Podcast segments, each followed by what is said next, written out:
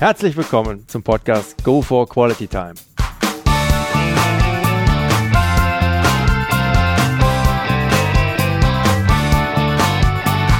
Hier werden wöchentlich spannende Persönlichkeiten interviewt, um mit deren Erlebnissen und Erfahrungen zu mehr Lebensqualität in ihrem Alltag beizutragen. Mein Name ist Detlef Massorts. Ich fühle mich als Weltbürger an vielen Orten dieser Welt sehr wohl, habe riesigen Spaß am internationalen Networken und bin obendrein noch ein begeisterter Fußballer. Ich freue mich sehr, heute als Gast Martin Sänger begrüßen zu dürfen. Heute mit dem Teil 2 der Folge 51 Unbesiegbar mit Vollgas in den Crash. Hallo Martin. Hallo Detlef, ich freue mich dabei zu sein. Was verbindest du persönlich mit dem Begriff Zufriedenheit? Das ist tatsächlich etwas, über was ich viel, oh, da habe ich viel drüber nachgedacht seit dem Herzinfarkt, ne? weil mein, mein Antrieb davor war so eine latente Unzufriedenheit. Die konnte ich aber nie greifen oder benennen. Und diese ganzen monetären Symbole, die ich mir geschaffen habe, ja, Auto, Haus, was weiß ich was, ja, ähm, mit denen habe ich immer versucht, die Zufriedenheit zu erlangen. Und mir ist aber bewusst geworden durch meinen Herzinfarkt, das funktioniert nicht, weil die Unzufriedenheit nicht daher rührt, dass ich das falsche Auto fahre oder, ne, sondern die Unzufriedenheit rührt daher, dass irgendwas in meinem Leben nicht so vorhanden ist, wie ich es haben möchte. Ne? Und das Lustige ist, wenn jetzt, wenn ich jetzt Leute treffe, die sagen, ah, ich will reich werden, dann frage ich immer, warum denn? Ja, dann kann ich mir äh, alles kaufen. Sei und dann? Äh, ja, dann habe ich ein tolles Leben. Sei, ja, okay, was heißt ein tolles Leben? Ja, dann bin ich zufrieden.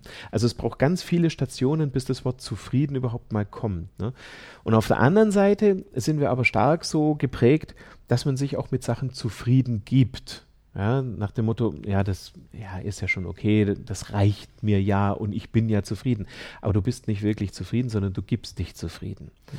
Und das ist wirklich etwas, ähm, ich habe da jetzt nicht die eine Superlösung dafür, sondern das ist sehr individuell bei jedem Menschen, wo man einfach schauen muss, was macht mich denn zufrieden? Ja, der eine ist zufrieden, wenn er einen schönen Tag in den Bergen hatte, der nächste ist zufrieden, keine Ahnung, äh, wenn er mal eine ruhigere Zeit hat, wo er keine Geldsorgen hat oder so. Also es ist sehr unterschiedlich, aber wichtig ist, dass du das von dir kennst, dass du weißt, was macht mich zufrieden und es dann auch wahrnimmst, wenn der Zustand äh, eingetreten ist.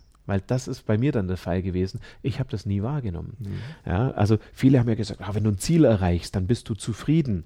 Und ich habe dann irgendwann realisiert, äh, nee, ich nicht, weil wenn allein wenn ich schon wusste, ich werde das Ziel erreichen, habe ich mir schon das nächste Ziel gesteckt. Also sprich, ich habe gegen meine eigene Zufriedenheit gearbeitet. Hm? Und das, solche Dinge zu erkennen und auch mal einfach zu sagen, jawohl, ich bin komplett zufrieden. Ja? Und dann kommt wahrscheinlich irgendwo so ein Kalenderspruch um die Ecke, äh, Zufriedenheit ist Stillstand und Stillstand ist Rückschritt oder so ein Scheiß. Entschuldigung. ja, aber ähm, kennen wir alle, ja. Genau.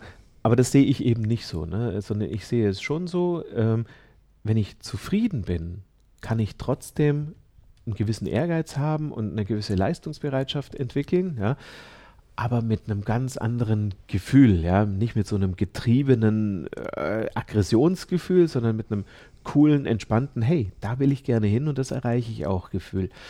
Und deswegen ist es wichtig, man muss erkennen, was einen selber zufrieden macht, wann man zufrieden ist und manche Menschen, so wie ich, müssen auch lernen, das auszuhalten, zufrieden zu sein. Einfach manchmal auch ein bisschen Stillstand genießen, genau. ein bisschen Demut. Ja, mhm. das ist so. Klasse. Was kann dich beispielsweise bei Vorträgen als Gast nerven bzw. missmutig stimmen? Wenn ich im Publikum sitze und einem Vortrag zuhöre oder wenn ich selber einen halte. Ja, als, als Gast hast als du Gast, gesagt? ja, ja. Also wenn ich im Publikum sitze, ja. äh, Gelaber, das nicht auf den Punkt kommt. Hm. Also wenn ich, wenn ich so nach 10, 15 Minuten noch nicht weiß, was hat das, was er erzählt, mit dem Vortragstitel oder dem Thema zu tun, das macht mich fertig. Ja. Das hat mich auch bei vielen Podcasts fertig gemacht. Ja, ich hätte schon viel früher selber mit Podcasten angefangen. Dann habe ich ein paar gehört und dachte mir, nee, also komm, jetzt ist zehn Minuten sind rum und der hat noch nichts zum, zum eigentlichen Thema gesagt. Das macht mich irre. Ja, mhm. also äh, sauber Einstieg, dann auf den Punkt, aber dann am Thema arbeiten. Das ist das, was ich erwarte von einem Vortrag oder von einem Podcast oder so irgendwas. Und wenn ich nach, einer, nach zehn Minuten oder einer Viertelstunde immer noch da sitze und sage, okay, jetzt weiß ich, dass er Kaninchen hat und dies und jenes, aber ich habe noch nichts zum Thema gehört, da werde ich irre. Na, dann ziehen wir mal dran, dass das hier nicht passiert. Was sind denn so deine Führungsprinzipien? Meine Führungsprinzipien sind, ähm, dass ich den Leuten Verantwortung gebe, und zwar Verantwortung für das Ergebnis, was erreicht werden soll. Ja, das gebe ich natürlich nach wie vor gerne vor bei meinen, bei meinen Mitarbeitern, dass ich sage, hier, das und das soll so und so sein in der und der Zeit. Ja. Ich will aber schon gerne, dass die Leute selber denken, selber überlegen und gegebenenfalls auch selber einen, eine Idee entwickeln, wie könnten sie da hinkommen. Die können wir auch gerne dann besprechen, ja. Aber ich will den Leuten eine gewisse Freiheit lassen. Ja. Damit bin ich auch schon auf die Nase gefallen, muss ich auch sagen, ja. Ähm, weil dann einfach Ziele nicht erreicht wurden, weil der Mitarbeiter weder mit mir geredet hat, noch äh, auf die richtige Idee gekommen ist, wie es gehen könnte, ja. Aber trotzdem ist so, ähm, eine sinnvolle Arbeit mit einer gewissen Freiheit, das ist für mich ein wichtiges Prinzip, äh, wenn, ich, wenn ich Führungskraft bin. Mhm. Was war bisher deine größte berufliche Herausforderung und wie hast du sie gemeistert? ähm, ja, meine größte berufliche Herausforderung war tatsächlich, als ich mich gerade selbstständig gemacht hatte, ähm, habe ich mit einem großen Kunden angefangen. Und ähm, dieser eine große Kunde hat dann irgendwann deutschlandweit von allen Dienstleistern, das hatte überhaupt nichts mit mir zu tun, die Verträge gekündigt. Und der brach dann mehr oder weniger mit einer, mit einer Vorlaufzeit von drei Monaten, brach der als Kunde weg. Und gemeistert habe ich das nur deshalb, weil ich acht Monate vorher ein Riesenglück hatte, nämlich einen Unternehmer zu treffen, der diese Gefahr gesehen hat, die ich nicht gesehen habe. Ich war ganz jung, ja, ich war 25 und es, es lief alles super. Ich habe Geld verdient und, und Leute eingestellt und die haben auch für mich Geld verdient und selber auch gutes Geld verdient. Also war alles super. Ich habe einfach nicht so weit gedacht. Ja. Also mir ist eigentlich mein eigener Erfolg dann fast zum Verhängnis geworden. Und dieser Unternehmer, den ich acht Monate vor dieser Vertragskündigung äh, getroffen hatte, der hat gesagt, boah, das ist ein gefährliches Spiel, was du hier treibst. Nimm dich selber raus aus so viel Trainings, die du da machst und akquiriere neue Kunden und gib keine Ruhe, bis du mindest, mindestens 25 aktive neue Kunden hast, weil dann ist der Große nicht mehr so gefährlich, wenn er mal wegbricht. Ja? Und ich hatte zum Glück eben schon angefangen damit, mich rauszuziehen und zu akquirieren. Deswegen gab es zwar eine dicke Delle in, im Umsatz, ja, das war auch keine lustige Zeit, aber ich wusste, ich bin schon auf dem richtigen Weg und konnte das dann Gott sei Dank ein gutes Stück weit auffangen. Äh, trotz allem gab es da einige schlaflose Nächte und auch was die Finanzen angeht, so manche äh, Monatswechsel, wo wir echt die Luft anhalten mussten. und das war echt eine Riesenherausforderung, ja. ja Gott sei Dank, es hätte nochmal gut gegangen. Ja, ein Glück. Ja. was würdest du denn so als dein Erfolgsgeheimnis bezeichnen? Ähm, ich, ich glaube, das ist nicht das eine Erfolgsgeheimnis, ähm, was ich schon mitkriege. Ich habe sehr stark gelernt, immer bei jeder Herausforderung, die auf mich zukommt, drüber nachzudenken, wie kriege ich sie gelöst. Ja, also ich habe nicht so dieses, oh, und jetzt ist alles so schlimm. Also ich bin, bin nicht so, so ein Jammertyp, ja, sondern ich denke mir, okay, so geht's nicht, wie geht's? Ja, und äh, klar, wenn ich mal irgendwie scheitere, habe ich auch mal einen Tag, wo ich die Wunden lecke und sage, so ein Mist, ja. Aber relativ schnell fange ich an, neue Ideen zu entwickeln, wie es gehen könnte oder wie ich es hinkriegen könnte oder gegebenenfalls was eine Alternative sein könnte zu dem, was gerade nicht funktioniert hat. Das, glaube ich, ist so ein, ein Punkt. Dann bin ich durchaus ziemlich hartnäckig, aber im freundlichen Sinne. Ja. Ich bin jetzt nicht so, so ein fürchterlicher Vertriebsterrier, äh, wie es auch Leute gibt, die mich dann persönlich auch nerven. Ja. Mhm sondern charmant, hartnäckig, äh, haben manche Kunden das schon genannt. ja. Das ist, glaube ich, auch noch so, so ein Erfolgsgeheimnis, auch nicht aufzugeben, außer wenn ich wirklich sehe, das hat nun gar keinen Sinn. Ja, also wenn das Pferd tot ist, steige ab. Das ist auch so ein äh, Spruch. ja. Ähm, was ist denn noch? Das sind so sicherlich zwei Komponenten. Ja, und ich glaube schon, äh, dass ich generell ein, ein super optimistischer Mensch bin. Im, nicht im Sinne von, ich sehe alles immer nur schön und rosarot, sondern ich sehe einfach an vielen Dingen das Positive. Ne? Ich habe zum Beispiel mal äh, bei einem Auftragsausland, äh, Auslandsauftrag, so rum, habe ich dann im Anschluss, weil ich gerne in dem Land weiterarbeiten wollte, habe ich 20.000 Euro versenkt, weil ich halt investiert habe und es hat nicht funktioniert. Da würden jetzt ganz viele sagen, um Gottes Willen und 20.000 und oje, oje, ja. Und ich bin relativ schnell in der Lage, das als äh, Investition in mein Know-how zu sehen. Also, okay, ich habe für 20.000 Euro gelernt, wie es nicht funktioniert. Ne?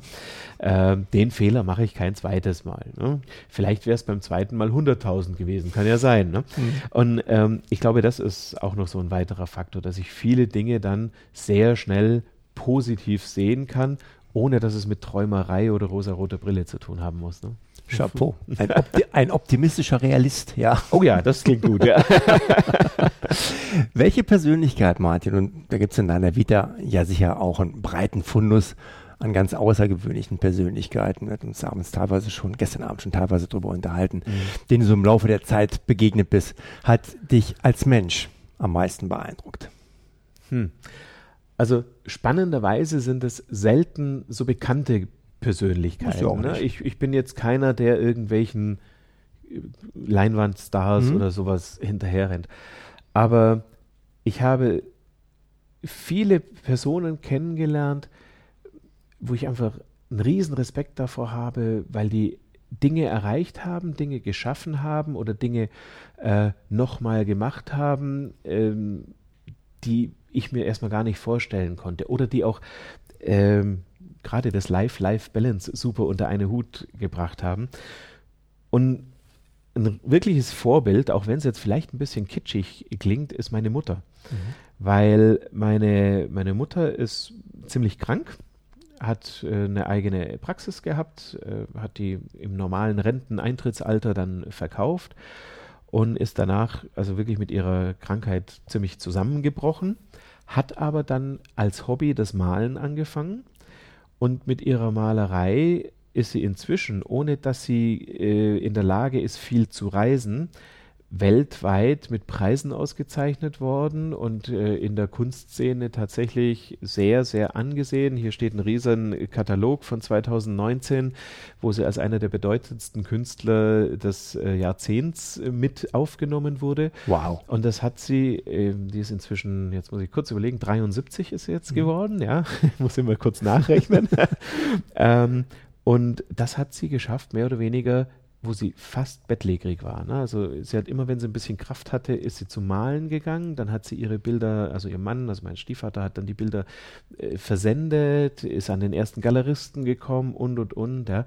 Und das ist eigentlich das, was für mich sehr, sehr prägend und beeindruckend ist von der Persönlichkeit her, sich nicht einfach zu ergeben und zu sagen, ich kann nicht und hm, und dann jammern, sondern ich schaue, was mit dem, was mir in dem Fall an gesundheitlichen Ressourcen zur Verfügung steht, noch alles möglich ist. Und es ist verdammt viel möglich. Also mhm. wenn, wenn meine Mutter reisefähig wäre, die hätte sich äh, aufgrund der ganzen Einladungen die ganze Welt anschauen können. Die hat Ausstellungsanfragen aus Japan, aus Kanada.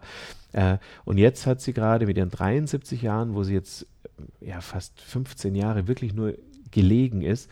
Jetzt hat sie all ihren Mut zusammengenommen und ist aktuell, gerade während wir das aufnehmen, alleine nach Italien gereist zu einer Ausstellungseröffnung, von wo ihre Bilder sind. Ne? Super. Und das ist tatsächlich mein Vorbild. Ne? Also so will ich im Alter auch sein, wenn ich einfach sage, hey, nicht irgendwo da sitzen in meinem Lehnsesselchen und über das Leben klagen, sondern was machen im Rahmen dessen, was mir möglich ist. Ne? Um da mal meinen guten Freund Stefan Kausen zitieren zu dürfen, gelebte Vorbilder. Ja, absolut. Genau. Klasse, klasse. Kommen wir mal zum Punkt Life Story. Gibt es mhm. da ein besonderes Ereignis mit vielleicht auch einem besonderen Menschen aus deiner Vergangenheit, welches deinen weiteren Lebensweg geprägt hat und in welcher Form? Hm, naja, das Spannende ist, wenn ich, wenn ich meine ich, Karriere, finde ich so ein komisches Wort, aber wenn ich meinen mein Lebensweg so anschaue, dann hat sich vieles sehr elegant ineinander gefügt. Also immer wenn irgendwo was zu Ende gegangen ist, hat es nicht lange gedauert, bis von der anderen Seite irgendwas angefangen hat. Ich bin, ich kann mit Esoterik wirklich nichts Mhm.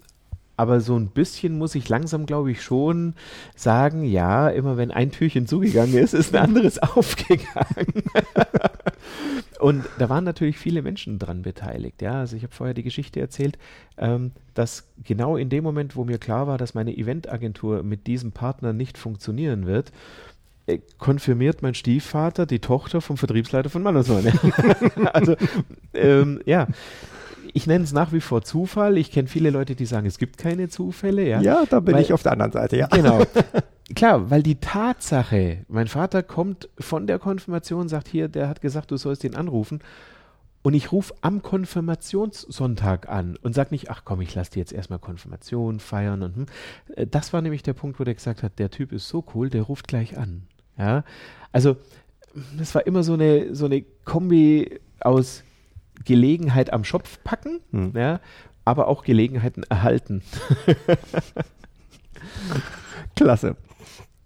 In dem Zusammenhang gibt es vielleicht einen besonderen Leitspruch oder auch eine Verhaltensweise, welche dir deine Eltern mit auf den Lebensweg mitgegeben haben und welche du so verinnerlicht in dir trägst? Ähm, ja, ähm, tatsächlich so ein bisschen das Thema probier's einfach aus. Ja. Das Lustige, äh, man muss wissen, meine, meine Mutter ist äh, Holländerin und wenn wir, wo ich noch klein war, meine Großeltern in Holland besucht haben, ich konnte ja die Sprache nicht wirklich gut, so ein paar Worte schnappst du als Kind auf, aber ich konnte nicht Holländisch sprechen. Und wenn ich mit meiner Oma dann irgendwo unterwegs war und da stand so ein Bonbonglas auf der Theke und dann habe ich mit meiner Oma gesagt, sei Oma, fragst du mal bitte, ob ich ein Bonbon haben darf. Meine Oma hat Deutsch verstanden. Und meine Oma hat immer gesagt, frag doch selber. Und da kam dann immer der, und ich habe dann gesagt als Kind, ich traue mich nicht, ja, ich kann die Sprache nicht. Und, und ja, sagt sie, frag doch selber. Ein Nein hast du schon, ein Ja kannst du kriegen. Das war immer der Spruch von meiner Oma, ja. Und ähm, die hat mich auch schon dazu angeleitet, und das haben meine Eltern dann fortgeführt, einfach mal Dinge zu machen oder zu fragen. Ja? Und siehe da, natürlich habe ich meistens einen Lutscher oder einen Bonbon oder was auch immer da war gekriegt, weil selbst wenn die Leute kein Deutsch verstanden haben, dadurch, dass ich auf das Glas gezeigt habe, wussten die eh, was ich will. Ja?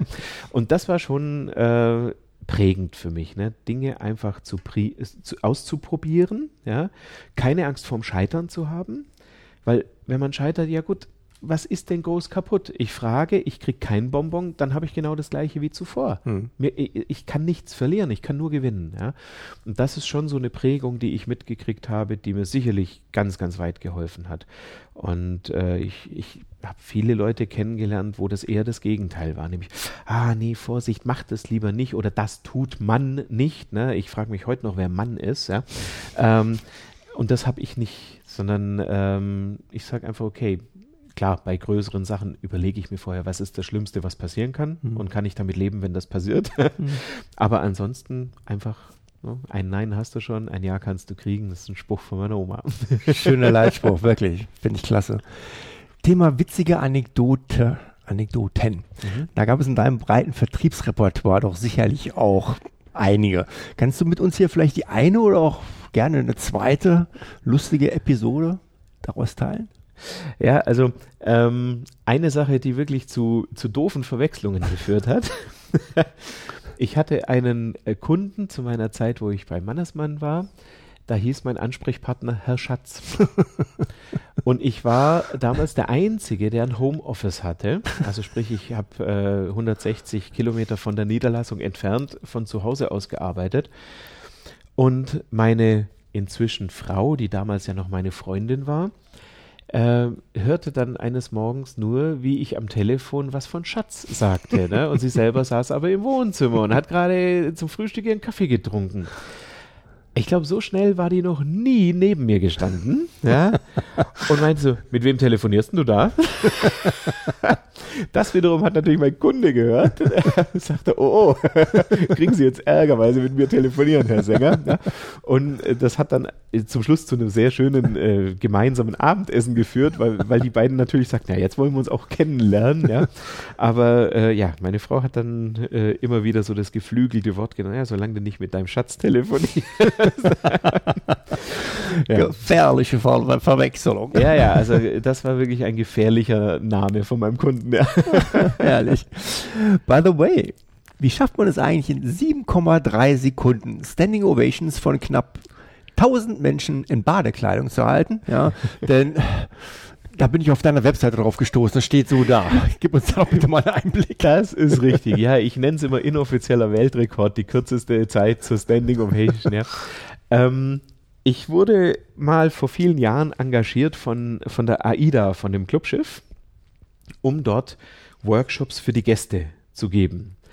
Und weil es im ersten Jahr so gut angekommen ist, haben die mich fürs zweite Jahr auch gleich wieder gebucht. Ja, und ich hatte das Glück, dass es die Karibikroute war. Das heißt, die haben mich in die Karibik geflogen und man kann, ich kannte mich jetzt beim zweiten Mal schon ein bisschen aus und ich wusste, an dem Tag, wo die ganzen neuen äh, Gäste an Bord gehen, habe ich auf dem Sonnendeck das ganze Deck für mich. Das ist im weiteren Verlauf nicht mehr so der Fall. Da ist da richtig Action normalerweise. Aber an dem Tag erkunden die erstmal alle das Schiff, beziehungsweise die, die schon auf dem Schiff sind, die sind an Land auf Ausflug. Ich habe das Sonnendeck für mich allein. Also bin ich aufs Schiff, hoch aufs Sonnendeck, habe mich da hingelegt und bin natürlich eingepennt. Und hatte einen riesen Sonnenbrand im Gesicht. Ja? Also ich war krebsrot. Und der zweite Tag war dann der sogenannte Seetag. Und am Seetag war es so, dass die Workshopleiter sich am Pooldeck den Gästen vorgestellt haben. Ja, einfach nur ganz kurz, wer man ist und wie, welchen Workshop man leitet. Ja, und dass man natürlich jeden herzlich einlädt, an dem Workshop teilzunehmen. Ja, und ich bin dann da hochgegangen mit meinem dicken Sonnenbrand im Gesicht und sage, so, hallo liebe Urlauber, ich bin der Martin und mein Workshop heißt Reden ohne rot zu werden. Ja, und dann stand der Erste auf und sagt, das sieht man, äh, und hat applaudiert und da haben alle mitgemacht. Ne? Also hatte ich innerhalb von 7,3 Sekunden äh, Standing Ovations vom Sonnendeck gehabt, weil ich ein Sonnenbrand im Gesicht hatte und Reden ohne rot zu werden als, als Workshop-Anbieter. Richtige Vorbereitung ist alles, ja, wunderbar. Mhm. Genau. Welchen Stellenwert nimmt denn für dich Teamgeist im beruflichen Umfeld ein und was machst du, um den Teamgeist in deinem Team zu fördern bzw. auch zu stärken? Ja, also nimmt einen, nimmt einen sehr hohen Stellenwert ein, weil ich nach wie vor der festen Überzeugung bin, dass die Summe der Einzelleistung immer höher ist als das, was äh, sonst geleistet werden könnte. Und ich habe eigentlich immer probiert, jetzt inzwischen ist meine Firma ja so, dass ich kein Team mehr habe, aber wo ich noch ein Team hatte, habe ich tatsächlich auch immer äh, versucht, das, was die Leute bereit sind für die Firma zu leisten, irgendwie auch mal zurückzugeben. Das heißt, bei uns haben zum Beispiel Firmenveranstaltungen äh, immer mit Partner stattgefunden, ja, weil ich gesagt habe, okay, wenn meine Assistentin beispielsweise ein Wochenende mit mir auf einer Veranstaltung unterwegs war und dort meinen Stand betreut hat und und und, war die somit ein Wochenende eben nicht bei ihrem Mann oder ihrem Freund zu Hause. Und das wollte ich dann eben zurückgeben, dass ich sage, komm, wir machen ein, ein äh, Event. Natürlich gab es da immer eine Veranstaltung, das hat nur die internen betroffen, ja, aber ich habe immer die Partner mit eingeladen als Dankeschön dafür, dass die eben auch unterm Jahr dann mal auf wiederum ihren Partner, der bei mir gearbeitet hat oder arbeitet, verzichten musste. Und das war mir immer ganz wichtig, das so zu halten, auch bei, bei Weihnachtsfeiern oder, oder sonstigen Geschichten, waren für mich immer Events, wo die Partner mit dabei waren. Feiner Zug. Spricht für dich als Leader. Sauber. Was sind denn eigentlich typische Situationen, die bei dir Stress auslösen? Und wie gehst du damit um, beziehungsweise wie bringst du dich wieder in den Erholmodus runter? ähm, ja, tatsächlich ist es so, am meisten Stress machen mir Dinge, die ich nicht beeinflussen kann. Also wenn ich auf irgendwas angewiesen bin, dass einer irgendwas macht oder tut oder so, und das passiert nicht, das stresst mich ungemein. Ja? Und es gibt einen Spruch, der klingt jetzt relativ banal, aber tatsächlich hilft er mir. Wenn ich mich gerade so richtig reinsteigere, das, was nicht funktioniert, was ich aber nicht beeinflussen kann, ja, ähm, dann sage ich mir immer, kannst du es ändern? Wenn ja, dann tu es. Wenn nein, dann reg dich nicht drüber auf. Ähm, das dauert ein paar Minuten, bis dieser Spruch mir in, in den Kopf kommt, ja, aber tatsächlich hilft er mir dann, dass ich sage, hey, ob ich jetzt hier das Rumpelstilzchen mache oder nicht, ist völlig irrelevant fürs Ergebnis, mhm. weil ich kann es nicht beeinflussen. Wenn ich es beeinflussen kann, muss ich eh was tun, keine Frage, ja, dann stehe ich in der Verantwortung. Aber wenn ich es nicht beeinflussen kann, dann brauche ich mich auch nicht drüber aufzuregen. Ja? Und seit dem Herzinfarkt nehme ich da auch echt gute Pillen dafür. ja, nee, aber äh, so hole ich mich dann tatsächlich selber wieder runter. Ne? Das ist interessant. Es erinnert mich sehr, die gleiche Aussage hat auf die Frage äh, getätigt auch der Peter Neurohr, der ja auch ah, ja. Einen, einen Herzinfarkt bzw. Herzstillstand am Golfplatz erlitten hatte. Tasche, ja, das Gleiche. Vielleicht liegt es tatsächlich da äh, mit oder hängt es damit zusammen. Ne? Denke ja. Mhm. Nun bist du ja auch einiges in der Weltgeschichte rumgekommen. Was bedeuten dir internationale Kontakte? Wie haben die dein Leben bereichert? Oh, äh, ganz, ganz äh, stark bereichert, weil ähm, ich finde es wahnsinnig interessant, wie sich der eigene Fokus verschiebt, wenn man in fremden Ländern äh, andere Kulturen kennenlernt und dann auch mal erleben darf, worauf die Wert legen oder, oder was für die wichtig ist. Ja? Und ähm, das bringt mich eigentlich jedes Mal zum Nachdenken. Ich, ich besitze so oft im Flieger, wenn ich wieder nach Hause fliege, von irgendwelchen, ich war schon in vielen Ländern dieser Erde, sowohl äh, Richtung Osten als auch Richtung Westen geflogen, ja. Und jedes Mal ähm, ist eigentlich mein, mein Gedankenspiel auf dem Rückweg, ist der Fokus, den ich hier automatisch irgendwie in meinem Alltag habe, wirklich so relevant oder kann ich nicht von, nehmen wir mal die Thailänder, ja, die, die ganz anderen Fokus haben als nur noch größere Autos und noch schönere Häuser oder so, ähm, kann ich davon nicht was in meinen Alltag rüber retten. Ja? Und äh, das gelingt mal mehr, mal weniger, aber ich finde das unheimlich wichtig und bereichernd und, und spannend, einfach dann zu sehen, man kann auch zum Beispiel mit sehr, sehr, sehr viel weniger sehr gut und glücklich leben ja, also weniger materiellem, weniger. Ne? Äh, es ist an manchen Stellen aber auch so, dass ich sage, oh, es ist schön, dass wir in Deutschland in einem Land sind, wo einfach trinkbares Wasser aus dem Wasserhahn mhm. kommt. Eine ganz banale Geschichte, ne? Wo ich in Kenia war, äh, das war schon wirklich so, dass man immer geguckt hat, oh, haben wir noch trinkbares Wasser irgendwo, ne? Weil, weil das halt da nicht überall trinkbar ist. Oder man sollte, also trinkbar schon, aber manchmal nur einmal. Mhm. Und äh, also da kommt dann so eine Mischung aus neuer Fokus, aber auch in Verbindung mit mehr Dankbarkeit für das, was wir hier haben und nicht nur ständig unzufrieden zu sein darüber. Ne? Ja, da darf, glaube ich, jeder mal für sich reflektieren. Mhm, absolut, ja. Was bedeutet für dich Lebensqualität? Inzwischen bedeutet für mich Lebensqualität eine gewisse Freiheit in der Einteilung dessen, was ich wann mache. Also das, das genieße ich sehr. Das hat jetzt eben mit meinem veränderten Business zu tun, mit meinem Online-Business, ähm, weil der größte Stressfaktor als Verkaufstrainer war, ich musste zu einer bestimmten Zeit an einem bestimmten Ort sein. Ja, ich musste um 8 Uhr in Hamburg in dem und dem Hotel anfangen vorzubereiten, weil um 9 Uhr kamen zwölf Teilnehmer und wollten mein Training äh, haben. Ja. Und diesen Stressfaktor konnte ich jetzt durch meine neue Arbeit ein Stück weit rausnehmen. Natürlich habe ich auch noch Termine, ja? Aber ich reise sehr viel weniger und ich kann tatsächlich auch mal äh, zwischendurch Dinge einbauen, weil ich einfach sage, okay, jetzt ist heute schönes Wetter. Ich lege mich jetzt zum Beispiel mal raus in den Garten und setze mich dafür abends zwei Stunden länger dann an den Schreibtisch, um meinen Job zu. Ich mache ja nach wie vor meinen Job, ne? Mhm. Und, ja, aber das ist für mich momentan eine sehr, sehr hohe Lebensqualität. Oder einfach auch mal am Nachmittag mit meiner Frau zu sagen, komm, lass uns nach Landshut reinfahren, Kaffee trinken, die Sonne genießen. Ja? Und natürlich setzen wir uns dann beide wieder hin und holen die Arbeit auf. Aber diese Freiheit, wann ich meine Arbeit mache, zu einem großen Teil, wenn ich keine Termine habe, die genieße ich extrem. Das ist Lebensqualität.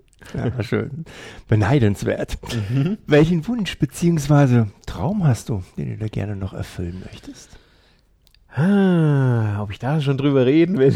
musst du nicht, musst du nicht, musst du nicht. Können wir auch gerne also, drüber springen. Nee, also ähm, ich, ich denke tatsächlich gerade darüber nach, ähm, ob ich es in meinem Leben nochmal erleben möchte, in einem anderen Land als Deutschland zu wohnen. Mhm. Und äh, das ist was, das ist jetzt noch nicht fix entschieden, mhm. ja, weil äh, tatsächlich lebe ich gerne in Deutschland, weil es sehr, sehr, sehr viel angenehme Faktoren hat. Ja.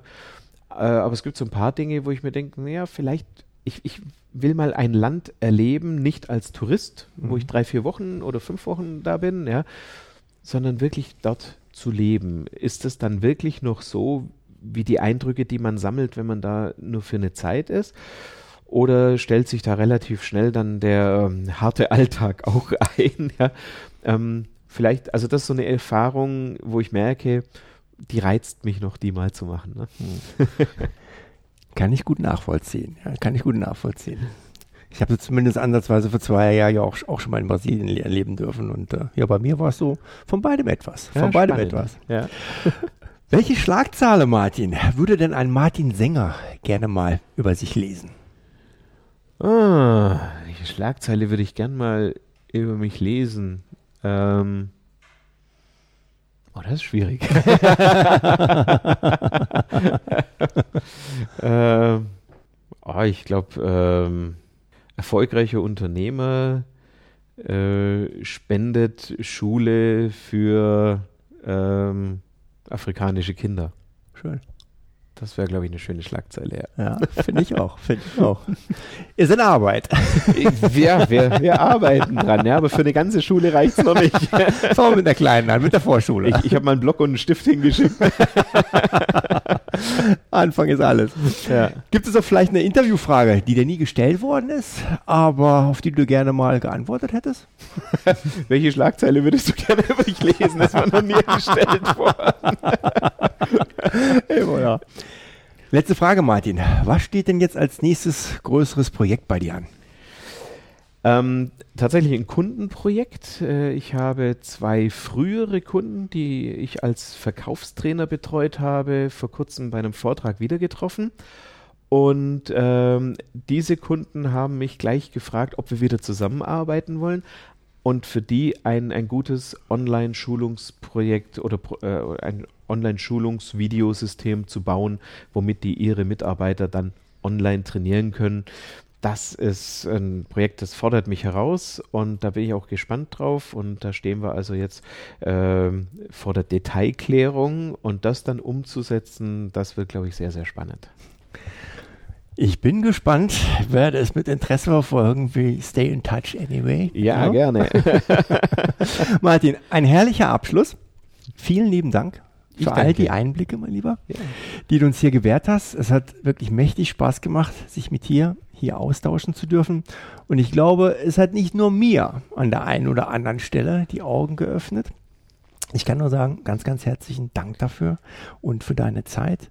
Hoffe, und freue mich darauf, das mit dir bei nächster Gelegenheit weiter vertiefen zu dürfen. Spätestens im August sehen wir uns ja schon wieder. Karl Lasse. Ja, da freue ich mich auch schon drauf. Ganz lieben Dank, Dittel.